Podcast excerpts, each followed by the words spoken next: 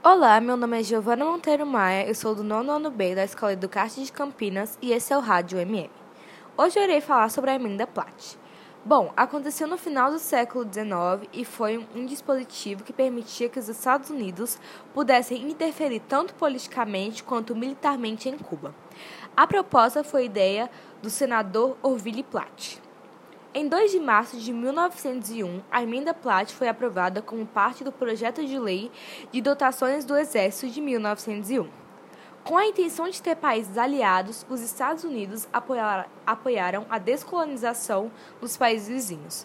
Cuba estava expulsando os espanhóis, então os Estados Unidos apoiaram Cuba com a intenção de ter Cuba como aliada.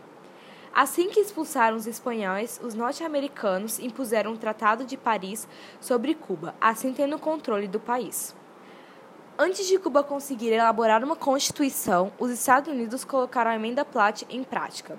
Só em 1933, um soldado ditador assumiu o governo cubano, e assim puderam ser livres os Estados Unidos. Mas mesmo só em 1959 que foi derrubada a emenda Platt pelo Fidel Castro.